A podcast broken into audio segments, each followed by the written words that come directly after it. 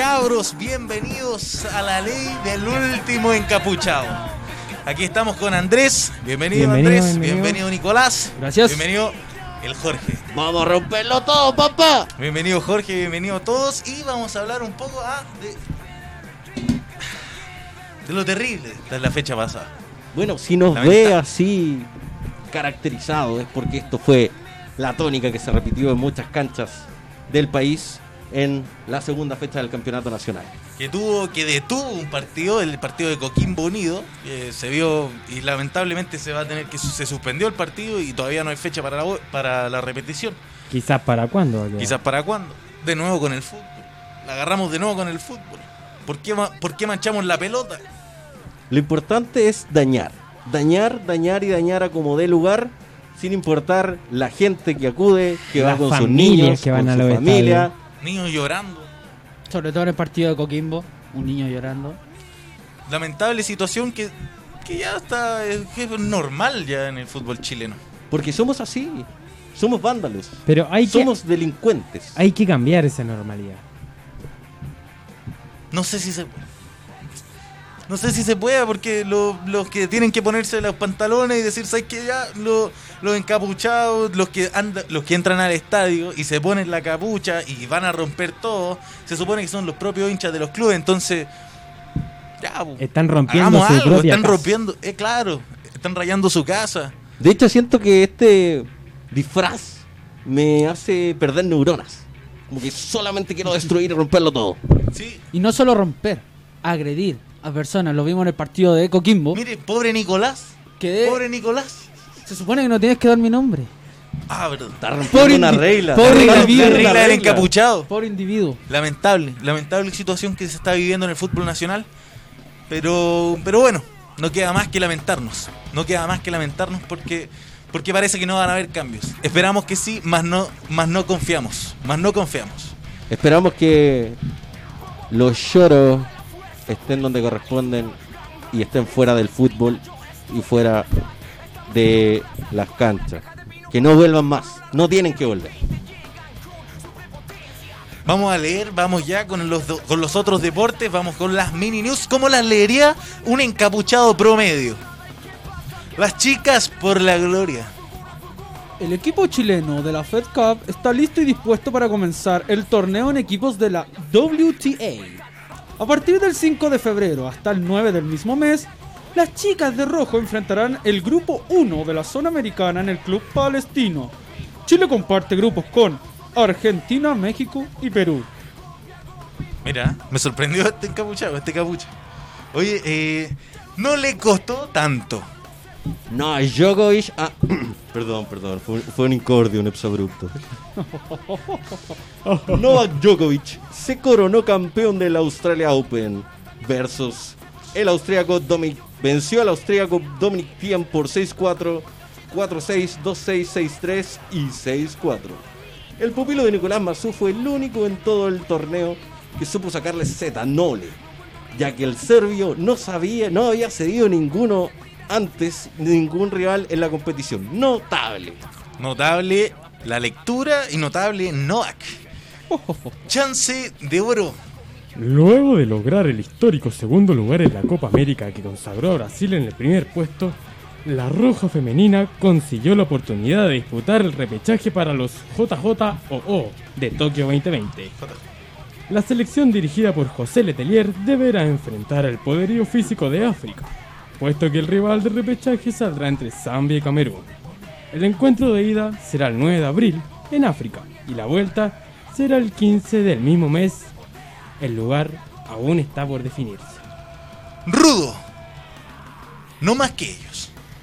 Rudo será el preolímpico que disputará el equipo chileno de balonmano.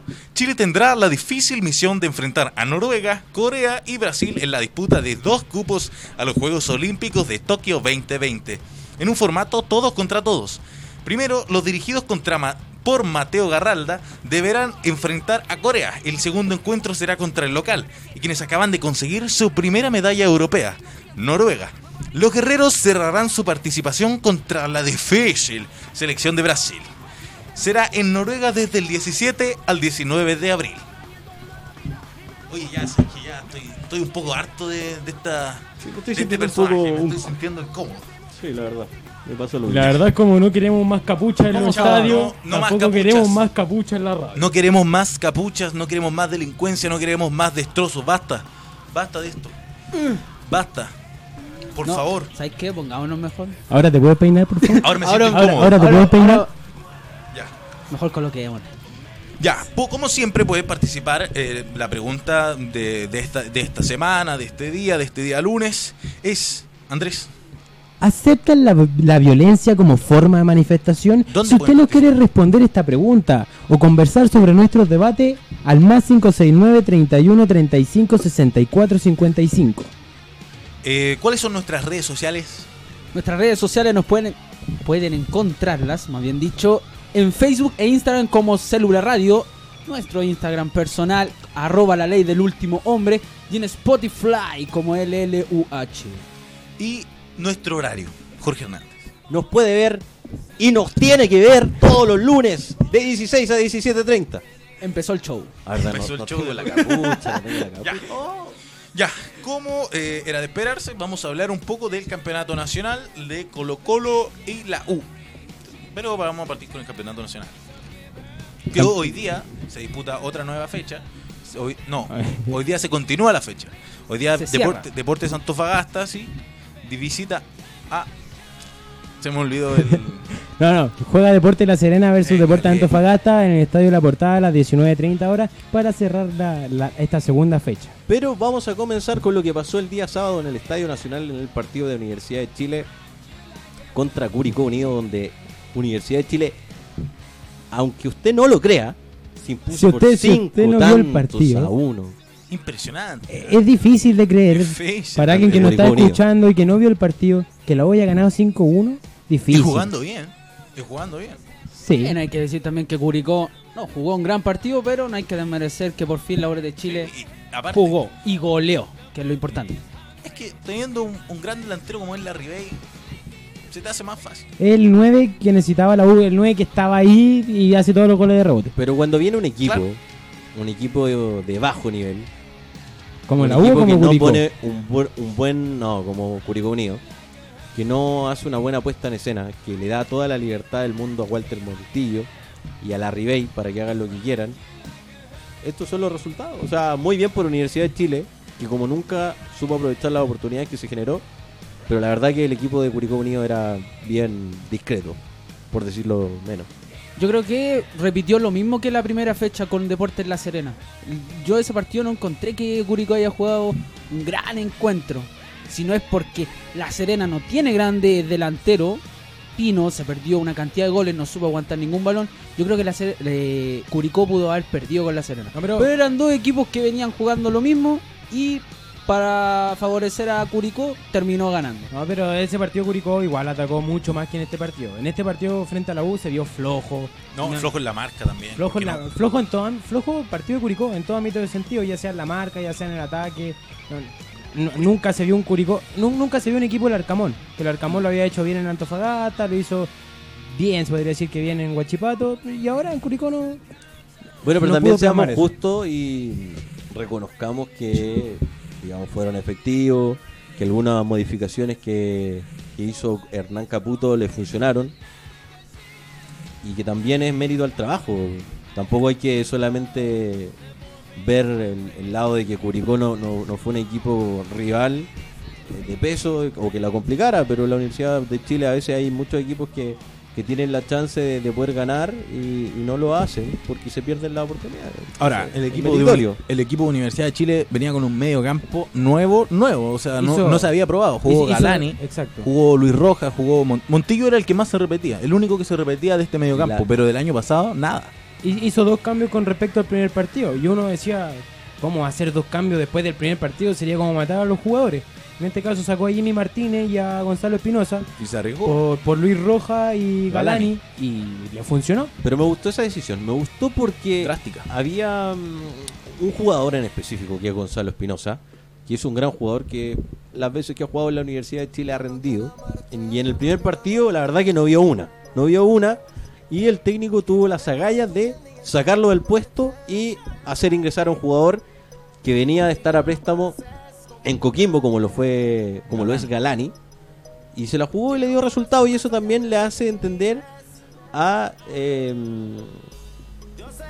A Caputo. a- no, no, no, a- al jugador, A Espinosa. a, Espino- a Gonzalo Espinosa, que no tiene el puesto seguro y que para poder ser titular se tiene que esforzar. Ahora, ojalá que Caputo mantenga esta decisión, porque mañana juega la U Difícil. versus Inter de Puerto Alegre en el Estadio Nacional.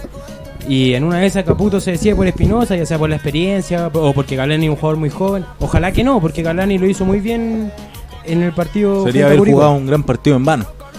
Claro. Exacto. Y también jugó Fernando Cornejo, que tiene harta marca. Y viene es el compañero también de, de, Gal- de Galani en Coquimbo Unido. Y lo venían de hacer bastante bien hasta que llegaron a la U. Pero este, este destello parece que va a ser un rayo de sol.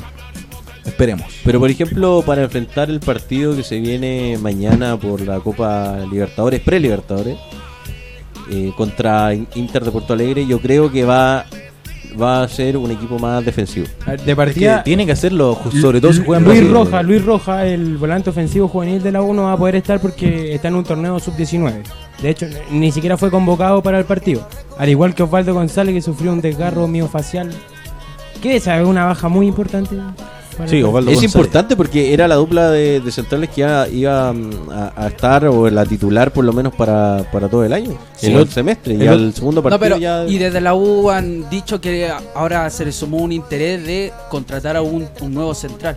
¿Será porque el Pino Mago no rindió lo que tenía que rendir en las expectativas? No, no creo. Yo Aunque, eh, claro, desde la U más bien decían que este, este, esta necesidad de encontrar un central era más que nada por la competencia internacional, la Copa Chile, para darle descanso a uno a otro e ir variando. En este caso se eh, tiene una lesión Osvaldo Osvaldo González. González. Tendrían que recurrir a ese supuesto refuerzo, van a tener que recurrir a juveniles.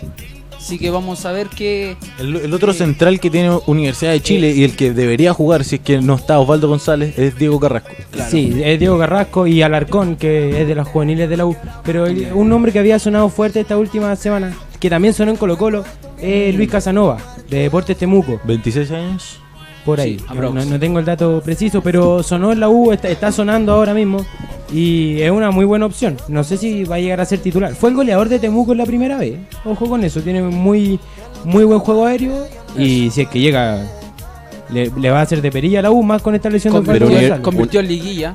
Universidad de Chile de- eh, eh, ne- tiene que necesariamente tener un, un tercer central de calidad porque Osvaldo González siempre va a estar, eh, digamos, No te, Eh, no te eh, con, asegura. con posibles, lesiones. posibles lesiones, Claro, no también le puede pasar a- del Pino Mago, entonces no puedes tener, a lo mejor lo- los dos centrales pese al pésimo partido que hicieron al inicio del campeonato, se pueden ir afiatando, pueden ir mejorando, pero resulta que si sale uno ya va a entrar otro, otro que no va a ser de la misma calidad del que sale, entonces te va a complicar bastante cada vez que salga uno si no tienes un tercero que sea más o menos de, de la misma calidad que los titulares.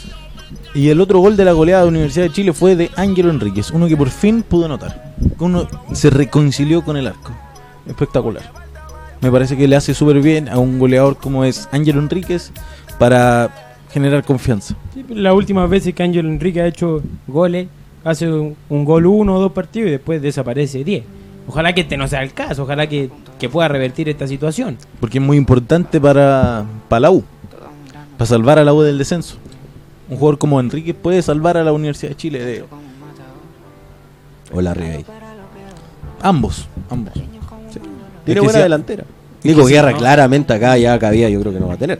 Después del Pero- pobre sudamericano que hizo. Ojo que Pa- Nicolás. Guerra debiese jugar por los minutos del sub-20 o, o Luis Roja, pero de ahí... No, yo creo que Guerra creo que ya no clasifica por lo menos. Guerra sí, el que no clasifica es Moya. Creo que Pero Luis Rojas Copa tiene Chile, que jugar. Copa Chile, seguro que juega Copa Chile. Creo que tiene que jugar el sub-20 lo tiene que jugar Luis Rojas.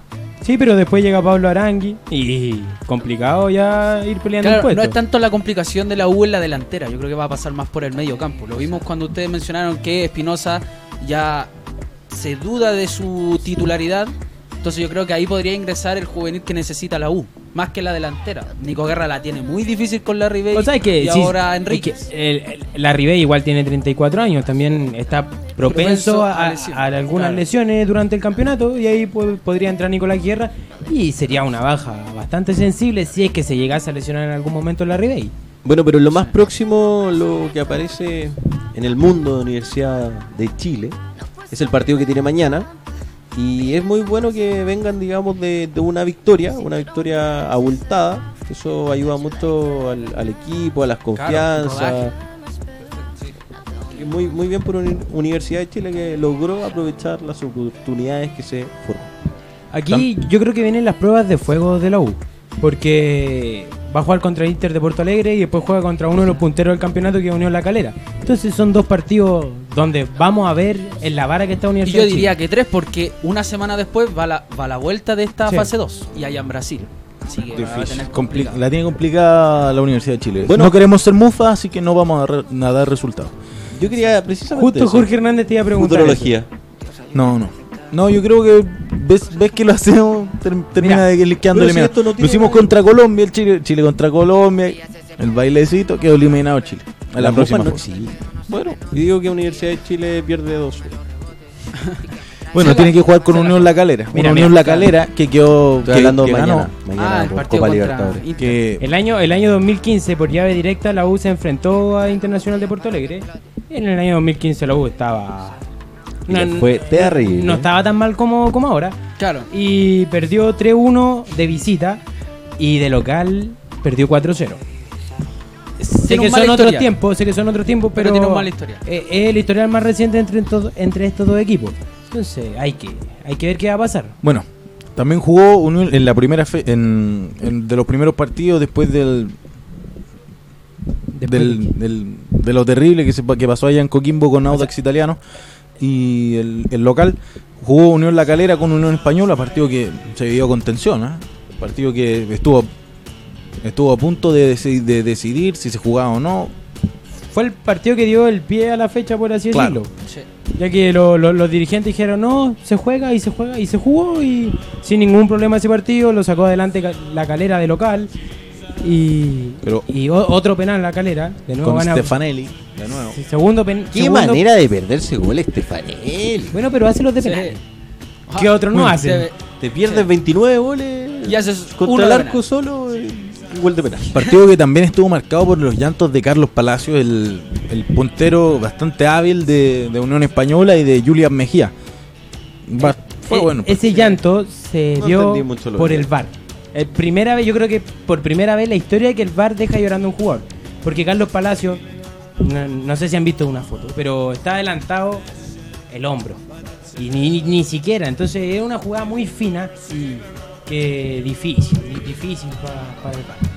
Un Sí, partido pero no, no era para llorar. también. No era para llorar, la verdad. El- el- la emoción lo llevó a llorar. Y con eso de llorar, aunque no fue tanto llanto, pero sí reclamo del arquero eh, Sánchez. No, pero está Unión. acostumbrado a reclamar. Pero reclamó No, pero todo, todo. él es un arquero que quiere tener el protagonismo. Yo, qué de pantalla, no, no, no sé qué, qué onda, pero cosa que cobraba el árbitro era reclamo, era reclamo, era mirando al cielo, ¿por qué está cobrando esto?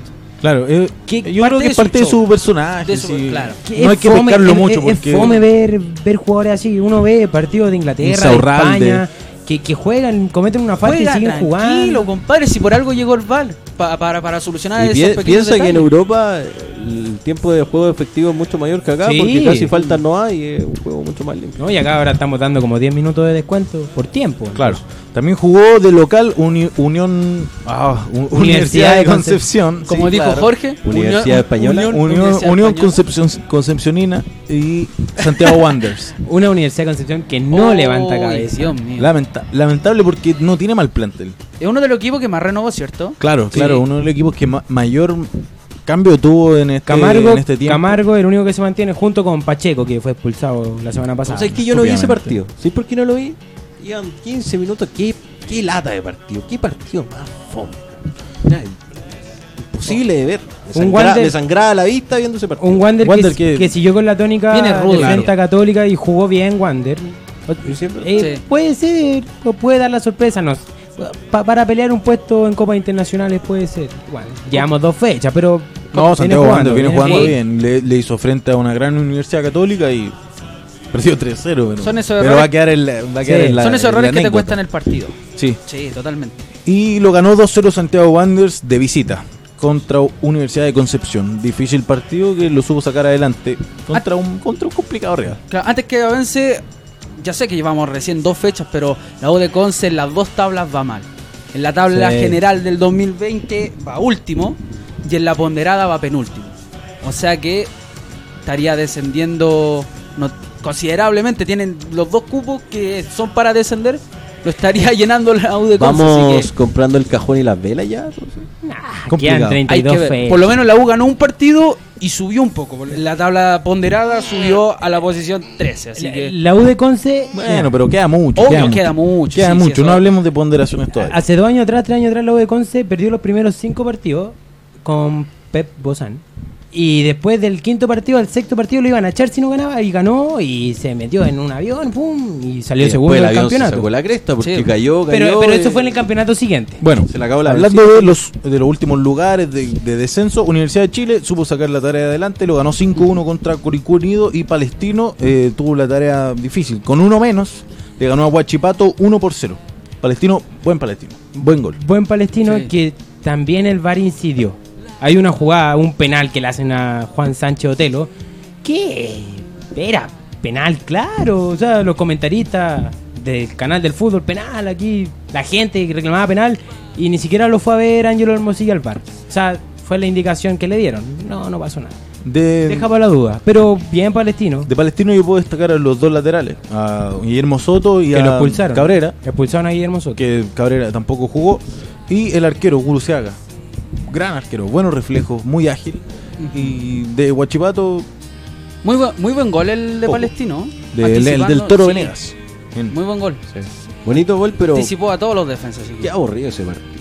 Otro. Todos los partidos malos, Jorge. Sí, sí, encontré. Todos los partidos malos. Jorge ve la Premier- En ese tipo de partido. eh, No, cam- Cambia, que- cambia de canal, de la Pero- Premier al, a- al, al fútbol chileno. Ahí es no- mucha la diferencia. Ahí en ese tipo de partidos se tienen que meterlo encapuchados, como por último para hacer algo más entretenido el partido. Bueno, también jugó Quique con Everton, empataron 2 a 2. eh, Universidad Católica ganó Quique- 3-2 a O'Higgins, con uno menos también, y golazo del Pájaro Gutiérrez. Golazo. Golán de Kusevich también. Golazo, y golazo, golazo. eh, Colo Colo contra Cobresal. Ese partido lo vi. Un. Fome también. Malo, el partido malo. A ver, pero- de la fecha, ¿Me vas a ¿cuál decir fue- que cuál fue el mejor partido? espérame, me ¿Cuál fue el pero me partido van a más decir malo? que fue bueno. No, no, sí fue malo. Vamos a hacer Ya, una, ¿viste? vamos a hacer Hay una consenso, sección. ¿eh? Hay consenso. El partido más malo de la semana. Ya, para siempre, Jorge siempre en Hernández. material. Para ti, Jorge, Sí, el, partido, el más malo de la fecha, para ti. De los que No, todo has dicho. ¿Hay algún Con- partido que tú rescatas de esta fecha? Eso también. Unión Española se quedó dormido. Eh, no, no, el que, el que rescato. Es real. no, sí, es real el dato. De verdad, me pasó que con la Unión me quedé dormido. Lo- Iba con el minuto 40. No, y era un gran partido. Era un gran partido. Y se quedó dormido igual. Y, y Bruno dice: eh, Ya que tienes la posibilidad de estar en tu casa en el partido, ¿podrías analizar el juego de. de Víctor Méndez de y, Ca- Víctor y Méndez? Carlitos Palacio. Carlitos Palacio, un gran puntero derecho. Ya le digo, lo voy a ver. Después, Cinco minutos. Cinco minutos. Y eso. Bueno. Eh, para mí, el partido más atractivo fue el de la Universidad Católica. No, con... Pero sigamos con. No nos salgamos del. No nos sigamos del. Ah, me preguntaron Pero, cuál era el Sí, partido más ¿Cuál es? Después lo, después lo Sí, analizamos. sí, el de Universidad Católica con Muchas gracias. Porque, Eso fue- eso porque- No, no, no, a ver, muchas gracias. momento. porque Ya, la- tenía uno menos. eh, Después. ah, sí, espectacular, espectacular. Qué bueno. Entonces no pregunten cosas que no quieren. Espinosa la banca. No queremos escucharte, Jorge. No. Voy a, voy a hacer media hora de silencio. Te quiero mucho, Jorge. Y se les va a ir la gente. Ya, Oh. eh, entonces vamos, nos vamos al Salvador, tomamos un avión, nos vamos al calor extremo, Oh. a, la, a una hora de calor extrema. Que claramente no puede haber, no puede haber buen fútbol si es que se juega a las 12 de la, ma- 12 de la mañana, 12 de la tarde, bueno. Para los flojos a las 12 de la madrugada. Y jugó difícil, o sea, complicado, partido fome, fome por la hora. Fome por todo, tampoco se vio un juego tan atractivo de, de ninguno de los dos equipos, no. No, Claro no hay que- un juego vistoso. no No, un juego. Si miramos el partido y lo analizamos los 90 minutos, obvio que no existió un partido eh, atractivo. Lo que sí, Cobresal aprovechó la localía, la altura, aprovechó el calor. Colo se Colo. cansó Colo Colo. Colo ahogadísimo, se notó hizo, mucho. hizo el gol y Colo Colo murió. Incluso cuando Barroso salta y choca con. No me puedo recordar el jugador de Cobresal, pero hay un choque. Tatán Varas. Creo que sí, creo que era Varas. Quedan totalmente mareados por el, por el calor. Barroso sacó la peor parte. Y no, Colo Colo totalmente los primeros, hasta el penal por lo menos, Colo Colo ahogado, ahogado, no, no sabía cómo jugar, cansado, se notaba, se notaba. Y un. Marcos Volado que lo están postulando a la selección y, y que, que no y que hizo es la próxima figura que- de Chile. que es mejor que Alexis. que es mejor que Alexis, un tal Toby Vega. Bueno, Entonces, son análisis muy apresurados que hacen Sí, esos, sí. esos O sea, colegas. Por un partido bueno. No, mal, mal, mal, no. Marcos Volado no hizo nada. Marcos Eh, Volado eso- desapareció Eso es lo que nosotros hemos criticado. Que cuando hay un campañón de un jugador por un partido bueno, ahí llegan los clubes grandes y dicen, ah, hay que ficharlo. Por un partido bueno. Hay que o por una racha goleadora. Uy, y Javier Parragués que sí- sigue siendo titular, El- pero el- es titular porque no, no hay más. El, el tridente de Colo Colo bastante Yo bajo, diría que los cuatro.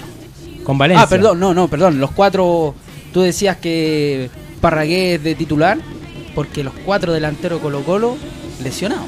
Mouche, Costa, Blandi y Paredes. Ya, pero aún así Colo Colo tiene equipo. O sea, Tiene yo- un gran equipo. Yo no creo que dos, sí. dos rápidos Yo punteros. no creo que esa sea una excusa como para decir, oh, Colo Colo perdió el partido. No, no, no es por eso, y, pero... y después, si hay algo que yo le reclamo a Mario Sala, aparte del juego Colo Colo, eh, son sus declaraciones posteriores a los partidos. O sea, no, jugamos 50, 60 minutos. ¿Qué partido vio, caballero? ¿Qué? Se repite lo del año pasado. Mismo discurso, copiar y pegar. No. Entonces, si no hay autocrítica, no hay, no hay cambio. Y si no hay cambio, no hay fútbol. Así, así de simple. Así de simple, mal Colo Colo. ¿Qué estará haciendo Jorge Hernández? No habla. haciendo? Ya, vamos a hacer. Ya, A ver, espérate, hay una pero, falta de ortografía. sí, a ver, sí. déjame partizo. Partís malo. Soy encabullado. Partís malo, dice ahí. Malo. Ya, dale, vamos, a- vamos a hacer la votación de, No de fui a la escuela, no fui a la escuela. Ya, pues. No. Oye, ¿ya existía la escuela en Ya, ese tiempo? ya, Da lo mismo. Ya. Ya, Unión La Calera contra la Española. Vote, vote, Jorge. Usted es el único que puede votar. Muy Con- Concepción contra Wanderers. De lo peor. Concepción contra Wanderers. No, estaba hablando de. Ah, ya. Ni lo vio ese Concepción partido. contra Wanderers. Vote, vote, vote. Bueno, más o menos. Toda la weá es mala.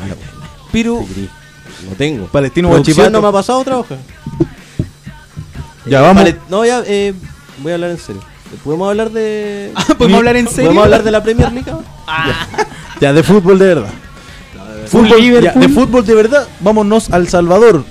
Estamos en Salvador, ¿ah? Estamos, Estamos muertos de calor todavía. A las 12 de la, 12 de la madrugada. Nicolás estuvo en el estadio. flojo. Ojo, ojo, Nicolás estuvo ahí presente Sí, relatando. re- Comentando. En cancha, comentando en cancha. Sí, espectacular. Espectacular, espectacular la hora La también. gente del- se portó Muchas muy gracias. bien. Más no, Portó muy bien. más no lo acompañó el equipo. Más no lo acompañó el fútbol. No, el fútbol, el fútbol. No, Colo Colo, Colo le costó mucho. eh, se pierde un penal Valencia. Eh, después de eso, Colo Colo intenta como revertir la situación. Hace un gol de tiro libre a Valencia que lo celebraron y mentalmente siguieron celebrando. Sí, sí. Porque a los 30 segundos. Sí, se, se viene durmió viene Isaurralde, se, se durmió Barroso, Barroso. hasta el tortopaso, el más Sí. rápido de Chile. de Chile. Y, y bueno, le empataron. En 30 segundos no alcanzaron ni a terminar de abrazarse, ya estaban uno a uno. Y bueno, después viene una seguilla de cambios muy desacertados. Exacto, esa es la palabra. O sea, hace debutar en El Salvador con 40 grados de calor a Luciano Regada. No, yo no entendí ese cambio, la verdad. Lo, lo- Valencia lo hace que- debutar No, y lo pone delantero. es, Sí. es centro delantero es 9 y lo hace debutar en la punta. No, mal, mal. Luciano estuvo presente en ese partido definitorio entre Colo Colo día- y Huachipato eh, por la tiempo, sub-20. 45 minutos. Claro, jugó un tiempo, marcó un gol de penal. Y ese, recuerden que ese partido se disputaba para ver quién de esos dos clubes iba a la Copa Libertadores Sub-20. sub-20, que se va a jugar en Paraguay. Eh, está, Claro. está muy viciado ese partido, pero. Luego mete a Matías Fernández a jugar con Valencia. Yo no, no, Oye, no, a Matías espera. Fernández, que, sabemos pone- que se cansa, que sabemos que no está tan No rápido. lo voy a poner en meterlo El Salvador. Eso, yo no entiendo yo no- esos cambios. Ustedes me podrán explicar, yo no entendí el enroque que hizo después porque saca al puntero Bejar y pone al Mati Fernández. Y- Yo el claro. enroque Ah, después tira a no lo Valencia entendí, no entendí el juego puntero. de Colo Colo, el que quiso plasmar Mario Sala. ¿Jugó con dos delanteros solamente entonces?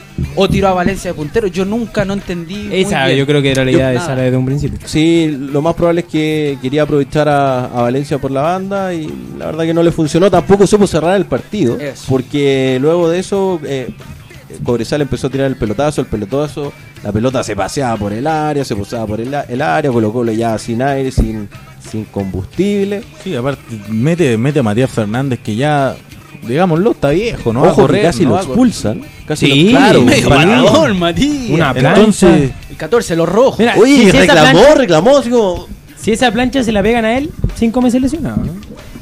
Y- Como y roja para el jugador. Roja para el jugador que la pega. sí. Yo creo que de verdad se salvó porque era Matías Fernández, como Y porque está recién evangélico y la buena.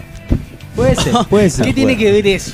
No, pero de verdad, lamentable por, por el posicionamiento que, tuvo Mario Salas con Destacar- respecto al partido. Destacar la labor de Huerta. Que Huerta em, Claro. hizo todo lo al revés de Mario Sala. Mario Sala hace cambios para perder el partido. Y Huerta te mete unos cambios y con ese con esos cambios te ganó el partido. al Y muy bien. Reinero, Reinero que muy buena definición del segundo gol, pero ¿sabes Tiene de casero a Colo Colo. Lo que no me Seis gustó- goles. Seis Sí, goles. Es increíble. Lo que no me gustó es la pareja centrales de Colo Colo porque ya está muy lenta. De verdad que muy, muy lenta. Claro. Y eso termina perjudicando al equipo, como pasó esta vez y ha pasado anteriormente, y termina quedándote con la derrota. Si tenemos a Julio Barroso, no podemos tener a un Insaurralde. Si tenemos a un Insaurralde, no podemos tener un Julio Yo Barroso. creo, yo creo que Barroso viene en decadencia. Pero- Barroso fue, fue uno de los mejores defensas de la década anterior. Pero ahora viene en decadencia, ya no es el mismo, ya no corre, ya no tiene ese mismo timing. Para, No. para el segundo gol de, de Cobresal hay un error compartido entre él y, Y Opaso. Que no te pueden hacer ese gol al minuto 92, 93. Pero entre, no sé, entre Pero- tener un Insaurralde y tener un Barroso, en el- ambos tienen están por ahí en la edad. Yo prefiero tener a Barroso y poner a otro delan- a otro, cen- a otro central, Pero juégatela, más uno hábil. juégatela, Bruno. ¿A quién de los dos dejas y quién podría acompañar? Es que ¿quién lo podría acompañar? Difícil. Dentro, dentro, Es que- dentro de, de ese plantel que estaba Ya. ese partido. De ese Mira, plantel difícil. A, a Williams, a Williams Alarcón lo probaron de central. No lo hizo tan mal, pero pero es, es tirarlo a la guerra, entonces Claro, con está difícil. es Pero también si no le dan la oportunidad nunca va a poder adquirir Claro. nivel. No, no, pero- y además que si se lesiona Barroso, entra Felipe Campos de central. Es, es chistoso porque cuando veía la plantilla de Colo Colo, ya estaban los titulares, los que siempre van, dentro de los que están disponibles, y veía a los suplentes y tenía muchos juveniles. Y de juveniles Y, entró tam- uno. y tampoco los ponen, claro. Estaba Vicente. Pizarro, estaba Joan Oroz. El Entonces, mismo Alarcón estaba. Proboste. entonces no lo, no lo prueban, no. no, no les dan la, no les dan la oportunidad. Como tú este pa- decías, en el, en el partido más caluroso, más difícil, poner al Mati Fernández. En vez de poner a un juvenil que corra. Aprobote. Sí, pero si, te, si ponía un delantero Claro. juvenil, no podéis poner a un centro delantero por la banda. No, pues obvio. No podéis, no podéis el poner a. Arriagada por la banda, que viene a hacer un gol bien.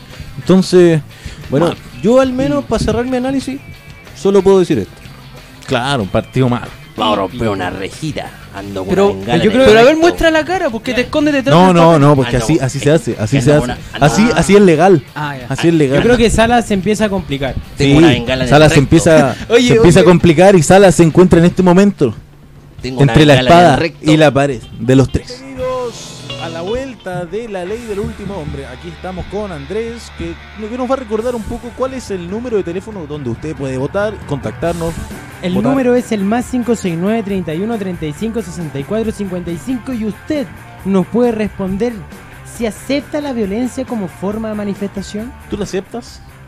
en los No. estadios. No, ¿Tú la aceptas? No. la repudio. ¿Tú la aceptas? No, obvio que no. Bueno, nos, van, nos vas a recordar entonces eh, nuestras redes sociales. Por Facebook e Instagram como Célula Radio. En Instagram es que yo no recibí mucha educación. No me educacionaron bien. Sí, bienvenido a Chile. pues. Ah, ya está. Nuestro Instagram personal es arroba la ley del último hombre y en Spotify. Fly, fly. Fly. Spotify. Ustedes me hacen hablar mal, pues ven. Spotify, LL. Spotify. LLUH. Y tú nos vas a recordar, ya que andas tan chistoso, los horarios de, de la ley del último hombre en celular. Nos puede ver todos los lunes de 16 a 17.30 por celularadio.cl. Perfecto. Perfecto, todo bien.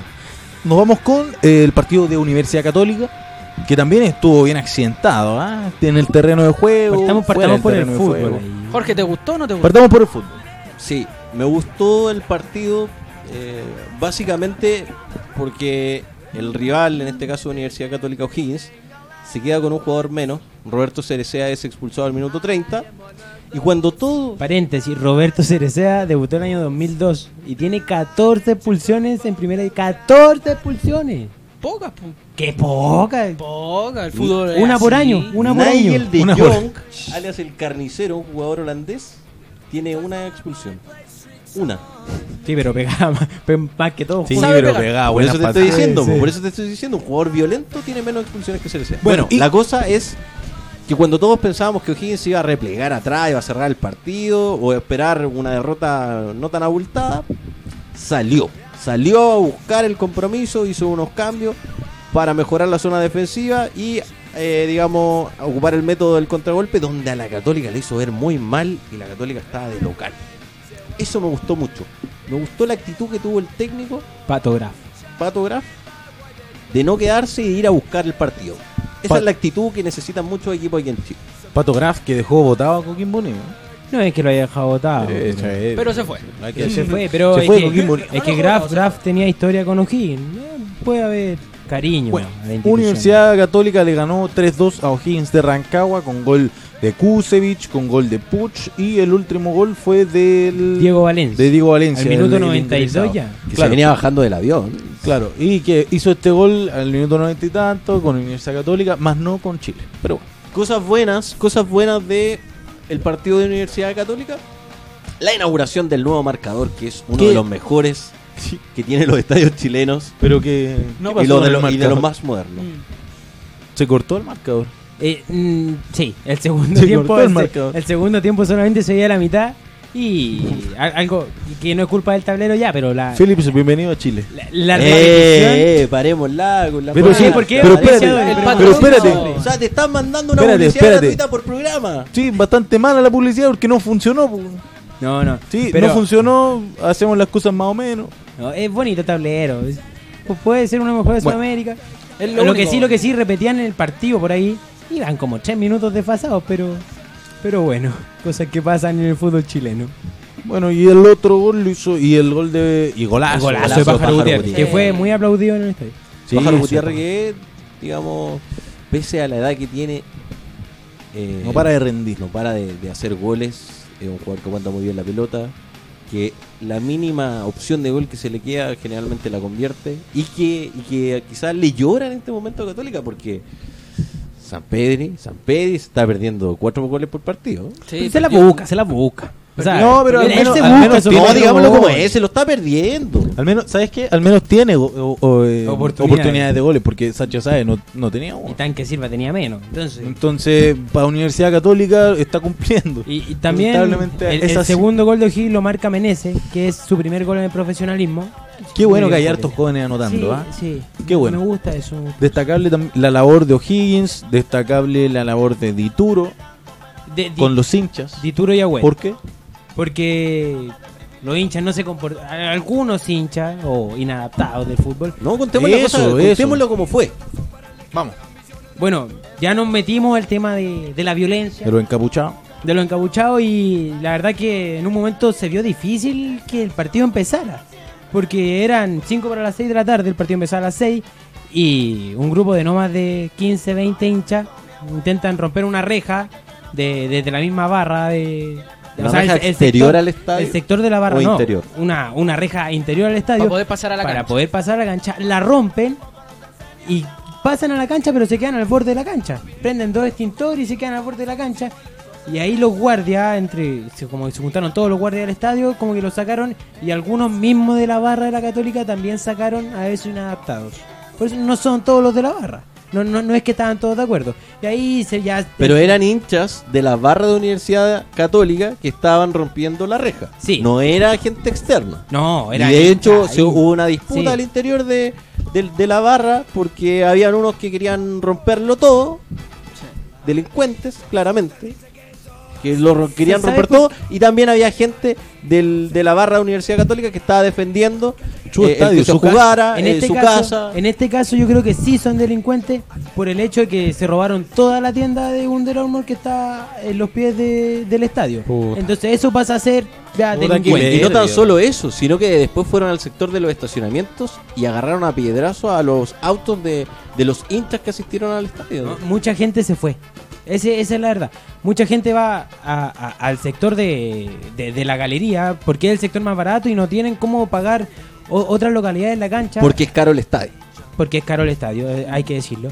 y la gente se iba, la gente con niños llorando, con niños chicos, no, yo me voy de acá, ¿qué pasa si me, me- me hacen algo? Mira cómo Claro. está mi hijo. Por supuesto, si yo voy con Y- mi sobrino al estadio no me voy a arriesgar a que le pueda pasar algo por estos imbéciles. Pero tú, Andrés, estuviste ayer en el estadio y hay un video que está circulando de un enfrentamiento con carabineros. ¿Fue tan así o no? Pero que, pero es que, a ver, el enfrentamiento con carabineros tampoco está bien. No está bien que lleguen los carabineros y lleguen a palo limpio porque No, tienen no está bien tienen ninguna una- de las acciones pero que se vivieron en el estadio. Una armadura. Claro, yo no, no, yo no te estoy diciendo si metros, fue bueno o no, yo estoy diciendo si fue tan así como están los videos. Que, que solamente tomaron una parte de. Es que de- claramente muestra solo la que- parte que entra claro. carabinero y le pega a los delincuentes. Porque ahí pero, iban a todos, porque- fuera hincha o fueran los. Claro. Sí, ese ese es el grave problema que hubo, que Carabinero se metió y le pegó al que pasaba. Creo que llegó hasta un guanaco después, ¿no? Mal, pero eso eso era en la afuera de- Sí. del estadio, en el mismo Oh. recinto, pero afuera de la galería. Claro. Entonces como que tampoco e- era que la gente sabía todo eso, solamente los que estaban ahí podían observarlo, lo, lo veían. Pero como tú decías en un principio, destacar a Wet, destacar a Dituro y destacar a, a Batalla. A los dos primeros porque cuando empezaron a tirar bengala a la cancha, empezaron a tirar bombas de humo a la cancha, ellos mismos la estaban apagando, ellos mismos la estaban sacando. De hecho, había una jugada donde Católica va ganando 1-0 y Luciano Wet, y viene un córner para O'Higgins, Luciano Wet se pone a conversar con los hinchas.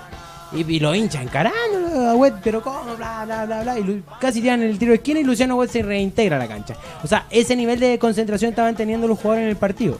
Y a Augusto Batalla casi le llega un tablón en la cabeza. Y felicitarlo por, por querer seguir jugando a la larga. Por la valentía. La valentía, O sea- el profesionalismo que él tiene.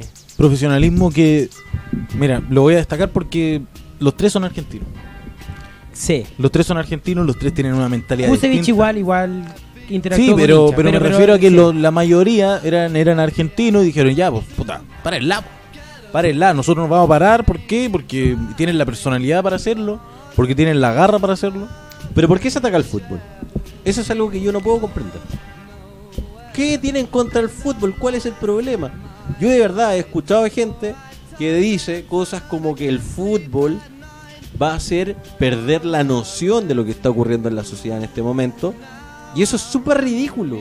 Súper ridículo. O sea, yo voy a ir al estadio a ver un partido.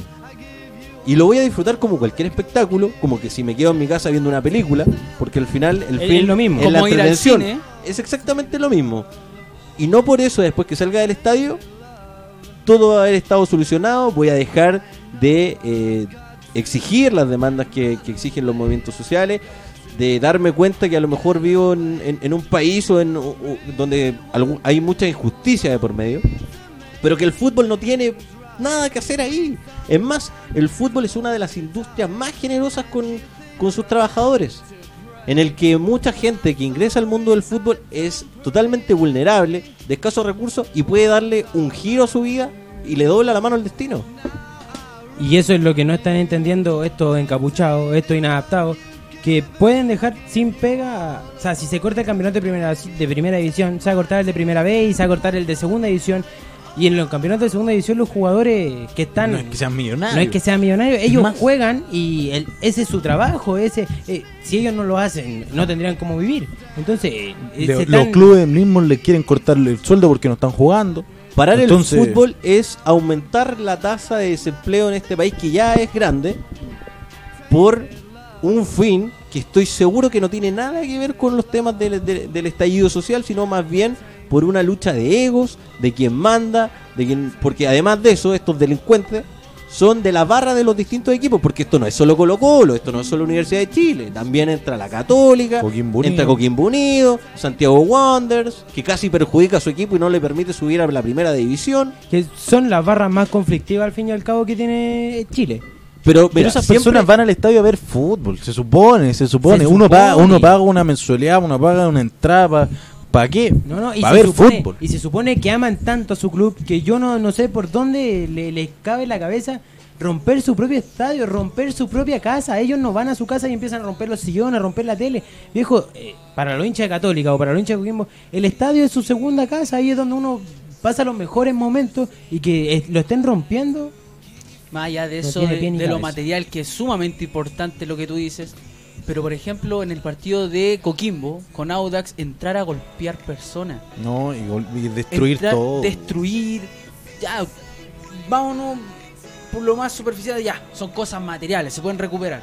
No es la idea, pues no es la idea que venga alguien a destruir Pero, lo tuyo. pero ojo, Pero no- son Pero cosas materiales, por ejemplo, en el caso de los reporteros gráficos, las cámaras, que son carísimas, son de ellos. medios, la- claro, es no son de los medios. De Claro. hecho, Mauricio Pinilla en un partido rompe Sí. una cámara y tuvo que pagársela al camarógrafo. Sí, obvio. Porque No. no, el medio no le entrega las cámaras. No, pues, Como, obvio. como nombraste a Mauricio Piñera, a Mauricio Piñera le llegó una piedra en el auto.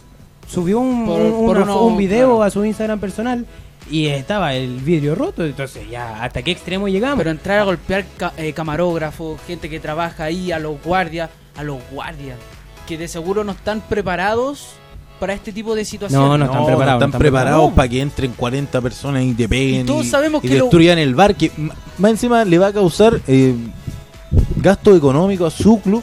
Obvio. Y no Destruyen son- el claro, bar, destruyen cámaras, le pegan a los camarógrafos. No, No, son mira, gente adaptada, son inadaptados, delincuentes los- que no deben seguir en el fútbol. Siguiendo la idea del Nico, aparte de destruir todo eso, destruyen hinchas. Destruye, destruyen familias que no van a ir más al estadio. Los niños chicos van a quedar con traumas, decir, no papá, no quiero ir al estadio, va a pasar. Está- están con miedo los niños chicos, o sea, perdiste un hincha aquí al futuro.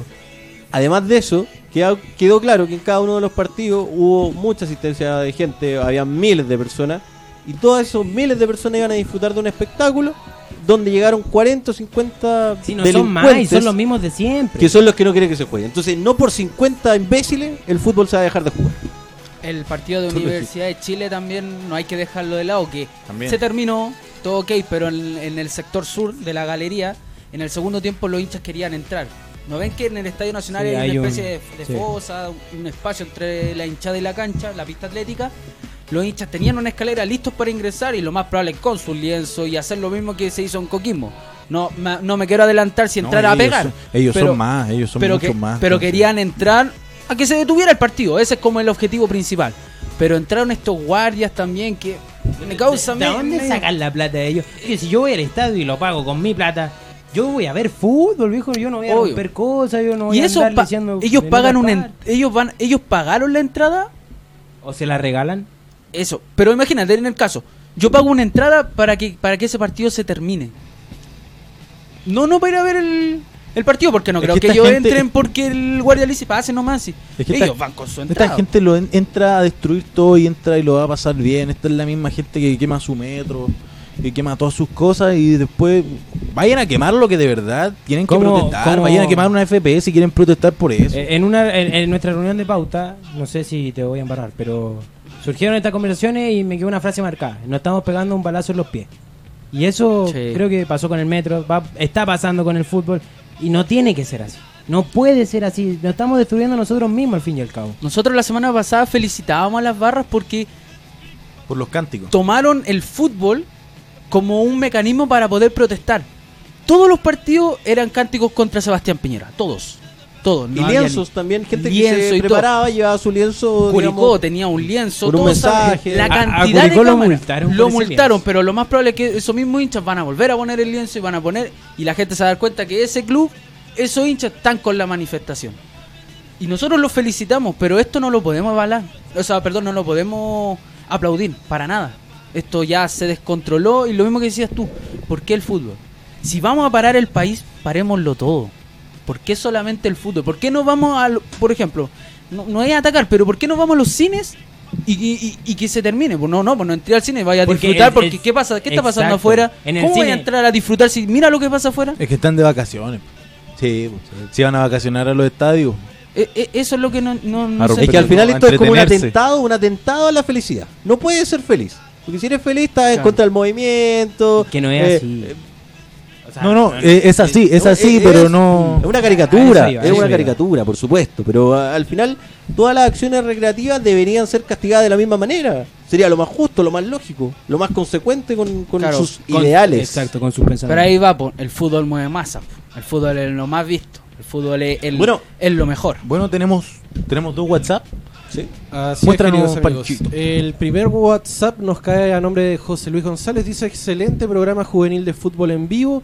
Los veo desde que empezaron. Muy buena información y se nota que están al día en lo referente al deporte. Sigan así. Éxito y felicitaciones. Y este Muchas mensaje gracias, Muchas gracias, muchas gracias. dice, saludos y felicitaciones a los muchachos por el gran programa, pero un saludo más cariñoso para Bruno, de parte de una admiradora secreta. Ah, ya. Ahora. Ah, ¡Qué fuerte! Las vueltas son las que dejan, dice. Dijo un taxista. Sí, dijo un taxista. Es que son los lentes, mira, mira. Sí. Mira, mira, mira, mira. A ver. Los lentes. No, póntelo, póntelo, póntelo. Por favor, póntelo. No, si este es como Feliciano. No, ve nada. no. ya. Sigamos Chiste malo, entonces. chiste malo. Y no conocer a Feliciano. Sí, lo conocí. Sí, lamentablemente. Es el por problema. eso, güey. Por eso, güey. No, pero eh, ojalá, ojalá que estas cosas, que estos incidentes no se vuelvan a repetir en la tercera fecha. Y ojalá que Coquimbo juega mañana por la Copa Sudamericana. O sea, ya ahí, la, la NFP que sabemos que es un chiste, que, lo, que el presidente de la NFP ya nadie lo respeta y todo. Pero Eso. la Conmebol te puede suspender de por vida. eso, eh, hablemos un poco de, de Moreno, porque no. Moreno, igual que Piñera, está de vacaciones, ¿ah? Que los dos son los dos Sebastianes. Claro, es la tónica. Es la tónica. Desaparecen, no tienen idea de nada, no saben responder. Sebastián Moreno. Están implicados en, Papá, en- hace algo. en, en muchas en cosas. juicio, eh, digamos, un poco tormentoso ahí con, con robo, el robo. Hagan algo, papito, porque si no, esto se les va a ir de las manos y nuestro fútbol va a desaparecer por su culpa. Es que ley dura. Se Bueno. tienen que poner los pantalones en ese sentido. Hay que, hay que, hay que pegar. No, no. Eh, vamos con los. Yo, yo le sugiero una idea. Una idea. No A sé todo si esto- me gustan tanto. No me gustan tus ideas. No, a todos mí tampoco. estos estúpidos, a todos estos delincuentes que deberían estar en las cárceles, lejos de todo lo que es el ambiente familiar, Sí, festivo sí, y de la felicidad. Les Vamos. vamos a dar lo que se merecen. Una patada en la raja de Chancho en pie. Patada en la raja, patada en la raja. Patada en la- Ya estamos de vuelta con el tercer bloque. Ah, perdón, ¿Qué no, todavía no agarro el relevo. Una descoordinación total otra Bueno. vez, Dios mío. Bueno, sí, ya, ya me quitaste el puesto. Oh, ¿Cómo me se hicieron la cama, me hicieron la cama. El serrucho. Máquina. Ya estamos de vuelta en el tercer bloque. Y vamos con. ¿Dónde nos pueden ver? Nos puede. ¿Cómo no? No, no, veis, no te sabes. mal. No te... Háganlo Ya, vamos. Si yo no Redes sociales. Nicolás. Las redes sociales es Facebook e Instagram como Célula Radio, el de nosotros, el personal, nuestro Instagram, arroba la ley del último hombre y en Spotify como LLUH. También eh, tenemos horario, ¿ah? Estamos bien restringidos. ¿Cuáles son, Jorge?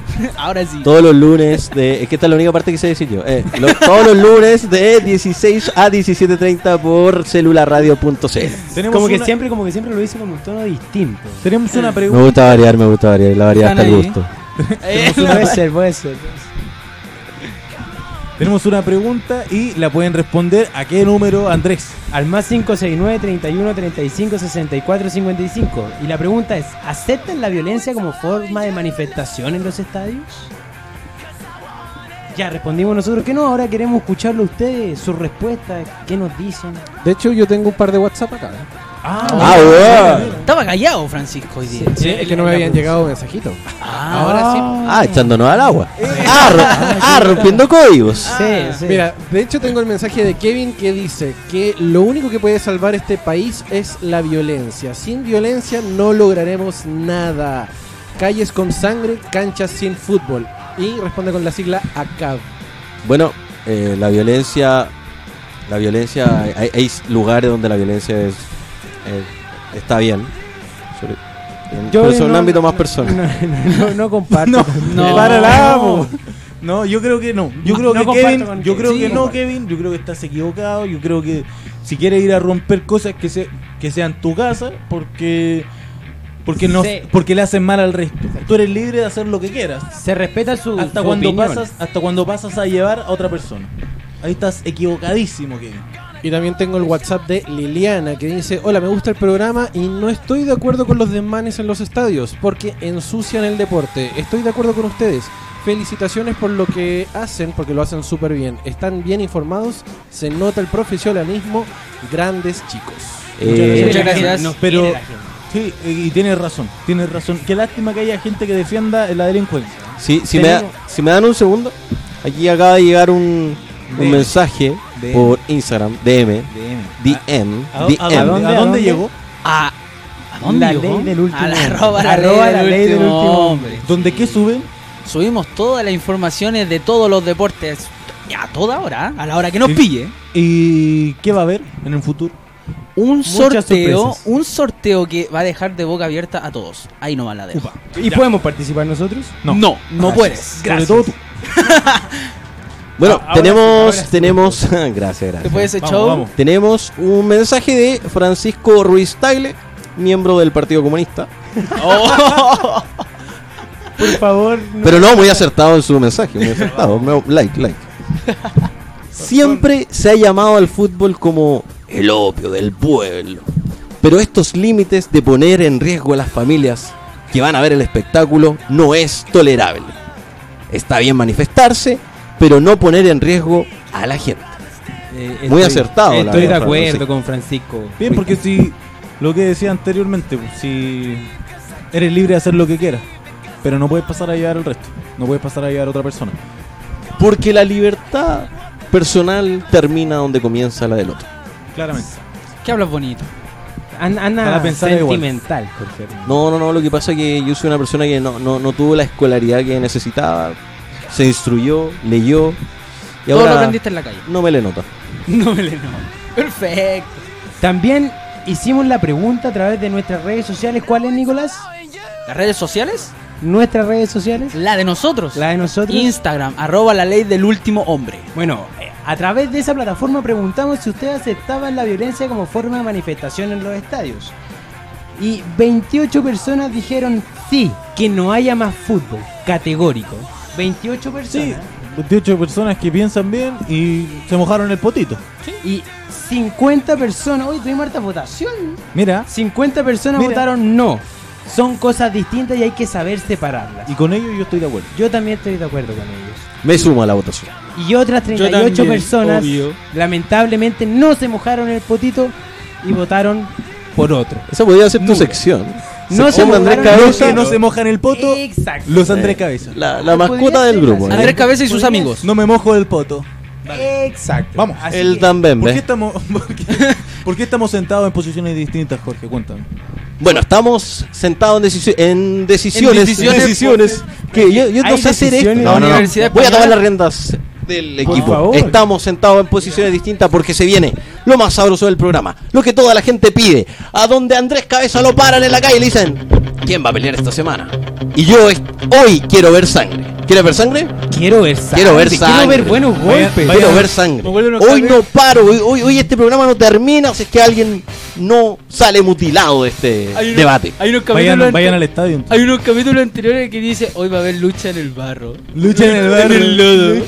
Dale, dale, dale, dale, ponte. Y bueno, ponte. la pregunta de hoy dice así. Para contextualizar antes, Vamos, hablé un poco de. para contextualizar el debate, el tema es la sub-23, que lamentablemente quedó eliminada y no pudo clasificar al cuadrangular, ya que perdió frente a Colombia. No, perdón, ya que empató frente a Colombia y solamente necesitaba una victoria. Así que, gracias a eso, se nos ocurrió la magistral pregunta, ¿cuál es? Y nos vamos con el uno contra uno que la pregunta es, ¿es esta generación de futbolistas, la sub-23, una generación perdida? En esta ocasión parte José Feliciano. Toque de puño, por favor. Que este es medio ciego, yo, yo le echo un... No voy a pelear. Ah, no no, pelear, perdí. no voy a Partimos, picados. Ya, No, no, sensible, bien. sensible. Ah, millennials, Bruno millennials. Cordero solo quiere pelear en el debate. Vamos. Oye, eh, yo creo que esta generación de futbolistas está perdida. Ya, ya están viejos ya. Ya tienen 23 años, ya deberían ser todos titulares en su equipo.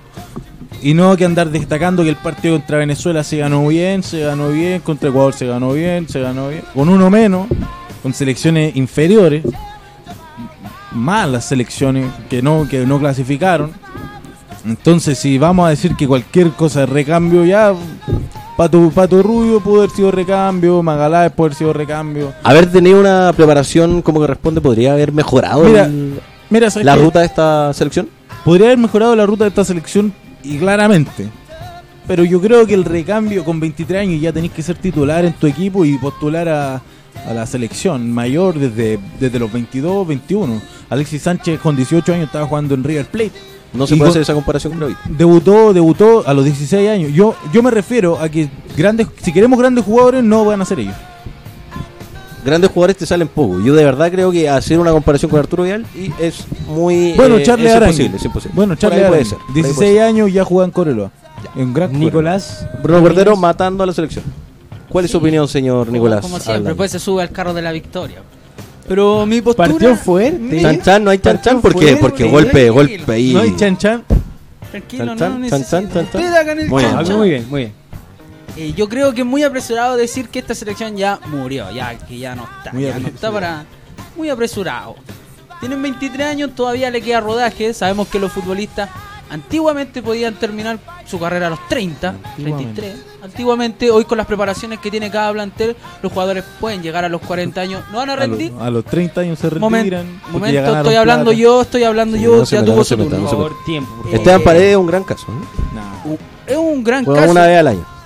Sí, ahora, ahora que tiene 39. Pero a lo que voy yo es que la edad se, se extiende un poco del retiro de los jugadores. Pero, ¿no cree? Porque en otras selecciones pasa de que eh, en Venezuela habían hartos jugadores. pa- Para ponerte un caso similar, Argentina y Brasil son superiores, pero en Venezuela, en, en la misma Colombia, habían jugadores titulares y en buenos equipos de Sudamérica. Y acá Claro. en Chile no pasa eso. El tema es que según la Federación Internacional de, de Fútbol, nos catalogó como una de las peores ligas eh, a nivel sudamericano. Entonces compararnos con otros países va a ser muy difícil. Tú vas a Brasil, levantas una piedra y tienes... Al, Por eso ¿cuánto? no nombré Brasil. Pero no, pero te digo, tú levantas una piedra y tienes a 100 delanteros, a 100 nueves. Tú levantas otra piedra y te salen una, un, una- un sinfín, un centenar de personas que pueden ser de lateral derecho, lateral izquierdo, defensa, arquero. Entonces compararlos con ellos va a ser muy difícil. Hablo tanto Argentina, Colombia, que también tiene buenos jugadores. Pero Chile no, Chile no es el caso. Chile tiene estos jugadores y de estos jugadores podemos sacar a gente No, que puede- no digo. podemos sacar ¿Pero gente qué que querí, llegue- ¿Qué querís? ¿Querís ser de nuevo último en las clasificatorias? ¿Pelear la, la parte que- es que- baja? es que con- ¿Un repechaje? Pero ¿Qué que- querís? Con puro Fabián Orellana sí se puede. Mire, y Fabián Orellana, Fabián Orellana, un cabro chico que debutó con Argentina, que hizo un golazo contra Argentina, te lo Sí. agradezco Fabián Orellana, pero, pero no hiciste nada más, desapareciste del mapa después de ese gol. Sí, pero aquí Te el- quedaste con eso y el triunfo. No, después le hizo el gol, le hizo No, un gol a no, Colombia lo mismo, da lo y mismo. saludó y- y, le ¿Clasificamos mandó y, y sí, después le Ya. mandó saludos a su hermano Otro- que estaba en la casa. Otro gol más. No. Otro gol más, listo. Dos. Dos Sí. goles importantes Fabián Orellana. Pero- Después no hiciste nada más. Sí, pero Alexis que- Sánchez, jugadorazo. Tú tienes que situarte a la realidad de Chile. A la realidad de Chile. ¿Qué tiene Ya, Chile sí, ahora? ¿Sabes qué? ¿Cómo, hace- entonces cómo sí, hace- cómo entonces hacemos? sí, son recambios, son, sí, son recambios. Si queremos Tenemos nunca que- más disputar una Copa América, son, de- son recambios. Ya, pero mira, aquí Sí, Bruno sí. en capítulos anteriores Pero qué- pero ha qué vamos dicho- a hacer? ha dicho que ¿Qué? comparte fielmente los procesos. Ya no son parte del Los proceso, ya están procesos. viejos. Ya, te- ya tienen 23 años. El proceso Ah, parte a los viejos, 15. o sea, están igual que el proceso, el proceso que parte a los Vidal, 15 años. Están igual que el Bosellur, el, que ya no proce- está obviamente. el proceso parte a los 15 años. El proceso parte cuando son chicos. yo no te cuando estoy- yo no cuando te- le están enseñando una dinastía de fútbol. Cuando le están enseñando la, la gran la gran Barcelona. Chipo, pero eh, donde lo- todos saben lo que juega el Barcelona, donde todos se acoplan al juego del Barcelona, donde todos aprenden desde el Barcelona. ¿Y hasta Ya. qué edad dura el proceso? Ya tenéis que estar consolidado, consolidados los 18, 19 años. Ya, y mientras, mientras que saltamos desde Alexis Sánchez a un cabro de 18 No, años. perdón, ¿Qué? consolidado Esperamos, 21. le, le decimos a Alexis Sánchez, hay que tenéis que durar hasta que se me consolide aquí uno de atrás, Vidal, tenéis que durarme. Vale. No, no, Vale, por eso Valdivia digo, ya no está, pero, mira, pero espérate, la tienes que durarme porque Espérate, la palabra, aquí... la palabra recambio está súper mal utilizada porque hay que decir buen recambio o mal recambio. O más o menos, o normal. Eh, no es buen recambio. Eso. Pero no, porque, no es buen porque se recambio. acomoda la realidad de Chile. Pero qué- ese- ¿cuál ese es la tú- realidad de Chile? Chile ¿Querés no seguir tiene- peleando Chile no con tiene- Bolivia, Perú, Pero Venezuela? Chile, Chile no tiene ¿Qué- ahora buenos no, cambiamos de mentalidad, no cambiaste de mentalidad con el proceso? Totalmente, pero es que ya no- Entonces, ya no, pasa hagamos- por mí, pasa en- por los catadores, por los preparadores. Bueno, entonces, si ellos hacen la entonces pega no mal, defendamos, weón. si ellos hacen la pega Entonces, mal, entonces no defendamos, weón. Pero es que dentro, Listo. dentro de lo que ellos están sacando tenemos que valorar lo- los jugadores que po- pueden ser eh, titulares en la selección adulta. O si no, nos vamos a quedar siempre sin jugador y mira, esperamos a ¿sabes que salga otro Alexis Sánchez, No, otro, Pero otro Vidal. ¿sabes dónde tienen que poner el- la inyección económica? ¿Dónde tienen que poner buenas platas? ¿Dónde tienen que poner el proceso? En la sub-17 anterior. En, la mu- en el Mundial Sub-17, en los que jugaron en el Mundial Sub-17, en los Vicente Pizarro, en, lo- en la generación de Luciano Arri- Arriagada, en los de Marcelo ¿cierto? Pablo Artichoto, no, los de Bruno Artichoto, Ah. de Católica. De Julio Fierro, de grandes jugadores que salieron de toda esa generación. Pero ojo que invertir en series menores, trabajar bien las series men- menores, no te garantiza sacar ni a Alexis Sánchez ni a Arturo Vidal. Y, y tampoco, Mira, te, no y quiero- tampoco te, gara- te no quiero- garantiza no quiero- éxito para el club. No, no quiero un, no quiero un Alexis Sánchez, no quiero un Arturo Vidal, quiero otro jugador. Quiero un jugador Luciano Arregada que, desca- que destaque por ser Luciano Arregada, que tenga su forma de jugar, que tenga un Vicente Pizarro que sea un 6 que se coma el mundo, que se coma el medio campo, impasable. Eso quiero para la selección. Y es lo que todos queremos, pero por mientras tenemos esta, No esta, tenemos genera- nada. esta generación de la sub-23. Tenemos Nada. Araos, Arangui no pueden ser titulares en la selección adulta. para que sean Pero- titulares, pero si no, mira, participaron de un, de un preolímpico y no clasificaron. Si hubieran llegado a la fase final, mira, ¿sabes qué? Ahí puede ser. Porque yo no veo a Pablo Arangui titu- titular compartiendo el medio campo con Alexis, Sa- con Arturo Vidal, con Arangui, no los veo. es Quizá que pueden, puede ser. Ellos ni siquiera fueron capaces de, de ser titulares en su propio equipo. Muy No. pocos chilenos que jugaron esta sub-23 han sido capaces de ser titulares en su equipo. en la adulta también pasa. ¿Cuánto, cuánto habría, cuánto habría que esperar más o menos? ¿Para qué? Digamos, Yo digo que un estos jugador son- un poquito más sólido. Pero es que yo digo que esto, esto, esto no es. eh, a ver, ¿cómo lo explico? No es que saltemos de la generación. Llamémoslo a la generación dorada, obviamente. A saltar a otra generación que venga cabros de la misma edad a aportarme. Que es decir, saco la generación dorada de acá y meto esta nueva generación aquí. ¡Pum! Aquí van puestos por puestos. Hay jugadores que van saliendo y necesitamos jugadores que vayan parchando. En el caso, en el caso que más se refleja la selección es el 10. Salió Valdivia. Lo más probable es que Valdivia ya no juegue más por la selección. Necesitamos un 10. Y ahora, ¿quién llamas? ¿Qué puede ser un 10? Puede ser Arangui, puede ser Arauz. ¿Qué otro puede ser? Sí. Ahí puede Si venir estoy- un mira, parche a poner. Mira, mira, yo no estoy diciendo que no puedan hacerlo. Yo estoy diciendo que lo van a hacer al nivel de Valdivia.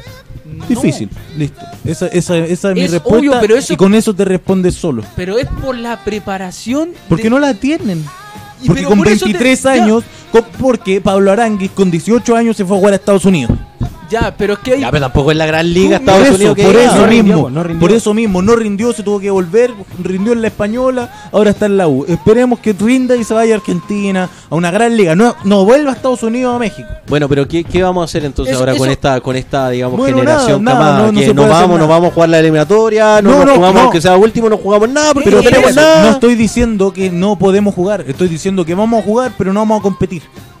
Pero por eso, pero hay que ponerlos porque tú estás esperando Hay un que proceso de ponerlos. 17 Ah, eso, años. eso es. No se ganaron el puesto, hay que ponerlos. Tenemos que, tenemos la nos vemos en la obligación de encontrar recambio. Ya no salió porque sí, se ganaron el puesto y oye, rinde este, ¿ah? Oye, que se pasa 3, 4, no, ya no salió. Ya no salió, de esta generación al menos ya no salió. Pero hay que ponerlos, po. Mientras Hay que ponerlos. Mientras, mientras Sí, esperamos, por son- ejemplo, mientras son un esperamos buen re- tu recambio son que un dice. ¿Son un buen recambio? No. ¿Son recambio? Sí. Pero Bueno, están pero- para el nivel de la pero- selección pero también hay que- adulta. No, están para el nivel de la selección adulta. No, No, va no, no. Charles Arangui, Charles Arangui, Pablo Arangui va a perder una pelota y Charles Arangui se lo va a comer a reto. Vidal le va a pegar un patada en algún entrenamiento. Yo se la pegaría. Yo siendo Arturo Vidal le pegaría a un jugador que Claro, no va a ahí, rendir. ahí condiciona a, a un No, no, jugador. a un jugador que no va a Para rendir. que aprenda, para que Para aprenda. que aprenda, para que aprenda, para que sepa que no puede perder una pelota en la salida. Eso, no es, es recambio, sí. Bueno, no. Pero dentro de lo malo hay que hay que construir. No, Pablo Y, lo ya tenéis que arreglártela con lo que tenéis. Con lo que tenéis tenéis que arreglártela, tenéis que ver cómo mejoráis de alguna manera la delantera, el medio campo, porque a lo mejor no vas a ir a competir como lo hacíamos, digamos, en estos últimos 10 años, pero por lo menos hacer un papel mucho más digno que lo que estamos haciendo últimamente. Mira, ¿sabes qué? Siento que leí muy duro a Pablo Arangui, siendo que era de los más destacables de esta selección, porque Tomás Alarcón, el capitán y gran figura también, perdió muchas pelotas en la salida. Sí. Muchas pelotas en la salida. Los dos centrales, mira, ¿sabes qué? Nico. Buenísimo. Buenísimo. ¿Por qué no estamos en el cuadran- estaba- cuando ¿Por qué no estamos en el cuadrangular final? No- ¿Por qué no estamos en el Por un cuadrangular? juego Bueno, pero, pero la defensa, la Pero defensa eso- no juega sola. eso Para mí lo más rescatable de, toda esta selección no estoy es la defensa. no, y dentro sí, de las sí, defensas sí, del campeonato sí. quizás fue la de las mejores. Sí, pero si no lo tiene doy. un buen medio campo, no eso tiene una buena delantera, tampoco la- puede eso ser- la menos Te lo doy, te lo doy. Eso hay que, preguntarle a Redín. Sí, ¿Qué pasa- fíjate, a ver, Cabrera? Cabrera, no puede No, ser un, un mira, futuro ¿sabes recambio. Por Cabrera por no, eso, no puede siento ser. que- Necesitamos un lateral estoy dando- izquierdo. Siento que le estoy dando muy duro a la selección sub-23, pero es real. Cabrera, lo más destacable de la selección. eh, Pablo Arangui, Cabrera, lo Cabrera más debiese destaca- ser titular en, en la selección adulta. Tiene que sabiendo, ganárselo, pero que sabiendo que ganárselo. no tenemos ningún lateral izquierdo. Tiene que ganar. ¿A quién pones? Prefiero ¿Al poner, prefiero, no, prefiero poner a Mikko Albornoz que por lo menos está jugando en Alemania. La segunda división de Alemania. Bueno, está jugando en Alemania, tiene más roce que Sebastián Cabrera, le- se va a parar mejor que Sebastián Cabrera. Bueno, eso, con eso se con eso yo creo que se cierra el- la pelea porque Lo más rescatable, sin duda, que es la saga defensiva de, Sí, digamos, de esta pasada totalmente, sub-23 y también eh, Carabalí, también el arquero. Mira, Carabalí destacable, yo destaco a Carabalí, me gusta Carabalí. Eh, Cabrera también, bueno. Pablo Arangui, bueno, pero intermitente, demasiado intermitente, igual que Angelo Arada. Cabrera tiene 21 años. Yo creo que ese podría ser un proceso a largo plazo para Chile, para las clasificatorias que vienen después. Puede ser porque partió en Coquimbo, lo hizo bien. Esperemos que lo haga bien en Palestino, se afirme y se gana un puesto en la selección, no que se lo regalen. Porque así, Es así que, tuvimos grandes fracasos. es que hay que regalárselo porque hay un vacío legal. O sea, un vacío, Vacío perdón. legal. Perdón, perdón, que voy, voy a la típica frase de Jorge. Jorge Hernández. Sí, cito a Jorge Hernández, vacío legal. No, hay un vacío de, de jugadores de generación. Porque lo más probable es que tu generación que quieres que salgan en este proceso, ¿cuándo va a ser? ¿2030? Mira, mira, yo Ramírez también. Ramírez, Ramírez, el central de Huachipato. ¿Qué hacemos los días? central, yo- central. pero lo pondría con Gary Medel, amistosos, sí, lo voy puliendo, lo voy puliendo, lo voy llamando, lo voy llamando, es por eso es un proceso, por eso con 21 años ya debería estar por lo menos en el plantel todo lo- todas las situaciones, que ya debería conocer a Gary Medel, ya debería conocer a que Sebastián Cabrera debería ser partner de Guaso Isla, que aprendan, que aprendan, que se pulan, ya tienen que con 21 años saber qué se debe hacer en un partido contra Uruguay, en un partido contra Colombia en Barranquilla, en un partido contra Perú en Lima, en un partido contra Argentina acá, donde sea con Argentina, un partido siempre difícil contra Brasil. Entonces, a eso me refiero yo. Son recambios, tendrán que ser recambios. ¿Son buen recambio? No lo sé. Bueno, vamos a los golpes finales. Nicolás, ¿qué es lo que tienen que hacer todos estos jugadores, ya que no explotaron en su debido proceso, para poder mejorar un poco lo poco que tienen? Hay que pulir. Bruno dio en el clavo, así que hay que pulirlo, hay que ir llamándolo, hay que ir citándolo. Eso obviamente no depende de nosotros, no depende de, todos los fanáticos del fútbol, depende de Rueda. Rueda tiene que darle la... porque es el técnico de turno, tiene que darle la oportunidad a los jugadores. No, no, no basta con llamarlo en estos microciclos, llamar a tantos jugadores juveniles y después, no sé, terminar llamando a Diego Y Valdés. claro, después termina llamando a Castillo, lesionado, pero Castillo. Por eso termina llamando a ellos. Le Y dio una trombosis a Nico Castillo. eh. Claro, Complicado. y si nos basamos en la pregunta inicial, que es, ¿es esta otra generación de futbolistas perdida? Obviamente, generación abarca todo, pero sí podemos rescatar algunas piezas, algunas figuras, y eso eh, es muy importante para la selección. Sabemos que la selección, y en todos los clubes, tú no sacas un club, esto, todo, todo estos 11, ya, cooperaron, para afuera, vienen los otros 11, no, van muriendo jugadores de a poco, muriendo en el buen, en el buen sentido. Van saliendo jugadores, la edad y todo, y necesitamos gente que cubra esos puestos. Y está, la- el, está aquí la, la sub-23, o si no, ¿a quién llamas? No- nacionalicemos mejor entonces a Messi, a Lautaro Martínez, nacion- nacionalicémoslo. pues. Dámelo, dámelo. Por eso, pues, pero no se puede. Junior Fernández. Nacionaliza a Lautaro. Ese es el problema. Y mira, ahí Lautaro- metiste, Lautaro- un, metiste un buen nombre. Lautaro con 21 años, 22 años también. En el Inter, Tú- papá, en el Inter. Pero por eso, porque Haciendo la goles. realidad no es Con- la misma de Chile y Argentina, entiendan. Y tú diste un buen nombre antes de terminar. Eh, Junior Fernández. ¿Tú prefieres como jugar talla. Con Junior Fernández y Zagal o con algún uno de la 23? No, ponte serio, si vos prefiero a los 23. Bruno eh, dio la última respuesta, muchachos. Ahí No, está. ya, me toca Palabras la de última. Bruno, Bruno Cordero va a pegar su, Es que no. No, ya no, ya Tiene no que ser un su remate. Su remate, Eh, de verdad. Está, está, duro, está duro, está duro. Está duro revertir esto, pero yo confío en que. No, no, La yo gota creo de que- desesperación yo- no, yo está que- corriendo. No, yo creo que acuerdo, a yo Te estás desangrando. concuerdo Le contigo. está dando la razón. Yo creo que concuerdo contigo porque hay que no los puedo matar a todos. No puedo decir que la generación completa está muerta. Puedo destacar a Nico Ramírez, al Nico Díaz, que pero pero hay que pulirlo, hay que pulirlo de poco. Sí, que, que Nico Díaz se vaya a México con 21 años. Me parece una me parece una tontera, me parece que teniendo un hermano en River Plate podría haber algo, podría haber pasado ahí. Entonces No ya sé si para Mira. Paulo Díaz, Paulo Díaz se fue a River Plate y todavía se está ganando el puesto de titular. Le ha costado, Sí, ha sido ha difícil. De hecho, mucho. fue expulsado con ayer al minuto estaremos 14. un poco más- Entonces Sí. ya Si no, no puedo confiar en Pablo Díaz, ¿cómo, ¿cómo voy a confiar en el hermano que se fue a Monarca Morelia? Ojalá explote. Sería maravilloso que explotaran Obviamente. todos, que todos rindan de nuevo, que Pablo Aranguis se pase 10 y que no se pase uno y la pierda. Entonces ya, ojalá rindan. No, no los voy a matar. Voy a dar este round por perdido. Bruno Cordero sincero. Sí, Aquí nadie pero me gana, parece nadie que con, pero me parece que con 22 años ya tenéis que estar explotado, ya tenéis que haberte ganado no sé, al mínimo mínimo tenéis que hacer 20 goles y ser delantero. Sí. Nico Guerra, un fiasco. No, yo creo que en los delanteros los voy a matar. Sí, Eso ahí- ahí eso sí los voy a Sí. matar. Diego Valdés, malísimo. Ma- no, Valencia. Valencia. Diego Valencia. El minu- malísimo. el minuto de Bruno, No, Valdés, Bruno. Valdés también malísimo. Eh, Ya, pero- Matémoslo a todos. Morales, Oye, Morales. Morales, Morales- el peor. Morales te pasaste, tenías el gran físico, el gran físico de la selección lo tienes tú, no te pasaste ni uno. Un gol Y peleó más encima. y más encima se, y más encima, ay, que no me dan pase. Te pasaste. Nico Guerra, mira, lamentablemente te- se burlaron de ti porque te tiraban centros con dos torres. weón.